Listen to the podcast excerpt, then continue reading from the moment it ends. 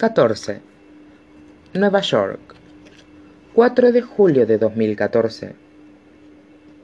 El cielo de Nueva York se llena de un estallido de luces. Se han reunido en la azotea del edificio de Robbie con otras 20 personas para ver cómo los fuegos artificiales tenían el horizonte de rosa, verde y oro. Abby y Henry permanecen juntos, por supuesto, pero hace demasiado calor para tocar al otro. Henry, que tiene los cristales de las gafas empañados, parece menos interesado en beberse la cerveza que en apoyarse la lata contra el cuello. Una brisa se levanta y les proporciona el mismo alivio que una secadora, y todos los allí reunidos emiten sonidos exagerados, dejando escapar os y as, que podrían referirse a los fuegos artificiales o simplemente a la débil ráfaga de aire. En el centro de la azotea hay una piscina hinchable, rodeada de sillas de jardín, y unas cuantas personas remojan sus pies en el agua tibia. Los fuegos artificiales terminan, y Adi mira a su alrededor en busca de Henry, que se ha alejado. Lleva todo el día de un humor extraño, pero ella asume que es debido al calor, que se posa sobre todo el mundo como una losa. La librería está cerrada, y habían pasado la mayor parte del día tirados en el sofá, frente a un ventilador portátil, mientras veían la tele, y Novela jugueteaba con un cubito de hielo. El calor había aplacado incluso la energía desbordante de Henry. Ella estaba demasiado cansada para contarle historias, y él demasiado cansado para escribirlas. La puerta de la azotea se abre, y Robbie aparece con aspecto de haber asaltado un camión de helados, pues lleva los brazos repletos de paletas heladas derretidas. El grupo estalla en silbidos y vítores, y él recorre la azotea repartiendo lo que una vez fueron helados. A la duodécima va la vencida, piensa Adi al tiempo que Robbie le ofrece un helado, pero aunque no se acuerde de ella, es evidente que Henry lo ha puesto al día, o quizás simplemente lo que ocurre es que reconoce a los demás y deduce el resto. Igual que en ese juego de ingenio, una de las figuras es diferente a las otras, Abby no pierde ni un segundo. Esboza una sonrisa repentina. Madre mía, tú debes ser Robbie. Le echa los brazos al cuello. Henry me ha hablado mucho de ti. Robbie se aparta de ella. ¿En serio? Eres actor. Me han contado que eres buenísimo, que solo es cuestión de tiempo que acabes en Broadway. Robbie se ruboriza un poco y aparta la mirada. Me encantaría ver alguna de tus actuaciones. ¿En qué hora sales ahora? Robbie titubea, y ella sabe que se debate entre soltarle una tontería o hablarle de la obra.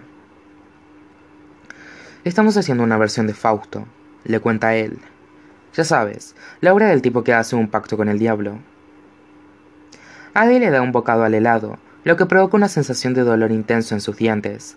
Es suficiente para enmascar su mueca mientras Robbie sigue hablando aunque la puesta en escena se va a aparecer más adentro del laberinto. Imagínate a Mefistófeles, con la pinta del rey de los goblins. Se señala a sí mismo al decirlo. Va a ser una pasada, y los disfraces son increíbles, pero bueno, no se estrena hasta septiembre. Suena genial, dice ella. Me muero de ganas de verla. Al decir eso, Robbie casi sonríe. Creo que será una pasada. Por Fausto dice ella levantando el helado. Por el diablo, responde Robbie. Adi tiene las manos pegajosas por el helado, de modo que la sumerge en la piscina hinchable y va en busca de Henry. Finalmente, lo encuentra a solas en un rincón de la azotea, en un tramo donde las luces no llegan. Está asomado al muro, pero no mira hacia arriba, sino hacia abajo. Creo que por fin he conquistado a Robbie, le dice Adi, secándose las manos en los pantalones cortos. Mmm, murmura Henry, sin prestarle atención. Una gota de sudor resbala por su mejilla y cierra los ojos ante la débil brisa de verano y se balancea un poco. Adi lo aparta del borde. ¿Qué pasa? Su mirada es oscura y durante un momento parece embrujado, perdido. Nada, dice él con suavidad. Solo estaba pensando. Adi ha vivido lo bastante como para saber cuándo le están contando una mentira. Las mentiras son un lenguaje en sí mismo, igual que el lenguaje de las estaciones, o de los gestos, o de los tonos de la mirada de Luke. De modo que sabe que Henry está mintiéndole, o al menos que no está diciendo la verdad. Y tal vez solo sea una de sus tormentas, piensa ella. Tal vez sea el calor del verano. No se trata de eso, por supuesto, y a su debido tiempo descubrirá la verdad, y deseará haberle preguntado, haber insistido, haberlo sabido, a su debido tiempo. Pero esta noche Henry la arrima hacia él. Esta noche la besa profundamente, con ansia, como si pudiera hacerla olvidar lo que acaba de ver. Y Adi deja que lo intente.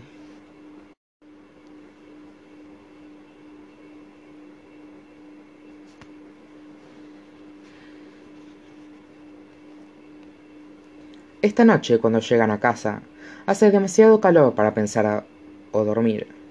Así que llenan la bañera con agua fría, apagan las luces y se meten dentro. El piadoso y repentino alivio hace que un escalofrío los recorra. Yacen en la oscuridad, con las piernas desnudas entrelazadas bajo el agua. Henry toca con los dedos una melodía a lo largo de su rodilla. Cuando nos conocimos, reflexiona. ¿Por qué no me dijiste tu verdadero nombre? Adi contempla las baldosas del techo, oscurecidas por la falta de luz, y recuerda los ojos vacíos de Isabel ese último día que se vieron, mientras estaba sentada a la mesa. Recuerda a Remy en el café, con la mirada perdida e incapaz de oír sus palabras,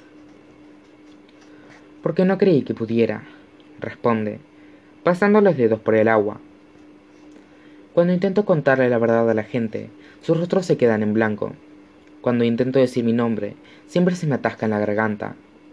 Sonríe, excepto contigo.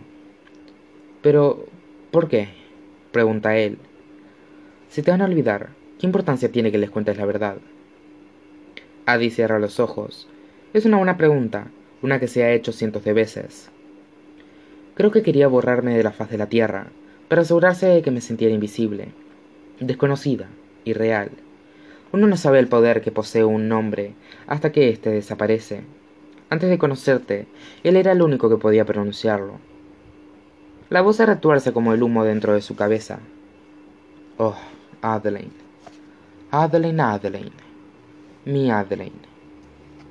Menudo idiota, dice Henry, y ella se echa a reír, recordando las noches en que echó la vista al cielo y llamó a la oscuridad cosas mucho peores entre gritos. Y a continuación, él pregunta, ¿Cuándo lo viste por última vez? Y Adi vacila. Durante un instante, está tumbada en la cama, enredada en sábanas de seda negra. El calor de Nueva Orleans resulta opresivo e incluso en la oscuridad pero Adi nota el frío cuerpo de Luke envuelto alrededor de sus extremidades, mientras él desliza los dientes a lo largo de su hombro y susurra una palabra contra su piel. Ríndete. Adi traga saliva y empuja el recuerdo hacia su interior, como si fuera bilis en su garganta. Hace casi treinta años, dice, como si no contara los días, como si su aniversario no estuviera a la vuelta de la esquina. Echa la cabeza a un lado y observa la ropa amontonada en el suelo, el bulto en el bolsillo de sus pantalones cortos, que revela la presencia del anillo de madera. Tuvimos una pelea, le cuenta Adi, y es la versión más simple de la verdad. Henry la mira con curiosidad evidente, pero no le pregunta por lo ocurrido, y ella se siente agradecida por ello. La historia tiene un orden cronológico. Se lo contará cuando llegue a esa parte. Por ahora, Adi alarga la mano, abre el grifo de la ducha, y el agua cae sobre ellos como si fuera lluvia, relajante y constante. Los invade un silencio perfecto, tranquilo y hueco. Se sientan uno frente al otro bajo el chorro de agua helada, y Adi cierra los ojos, apoya la cabeza en la bañera y escucha la improvisada tormenta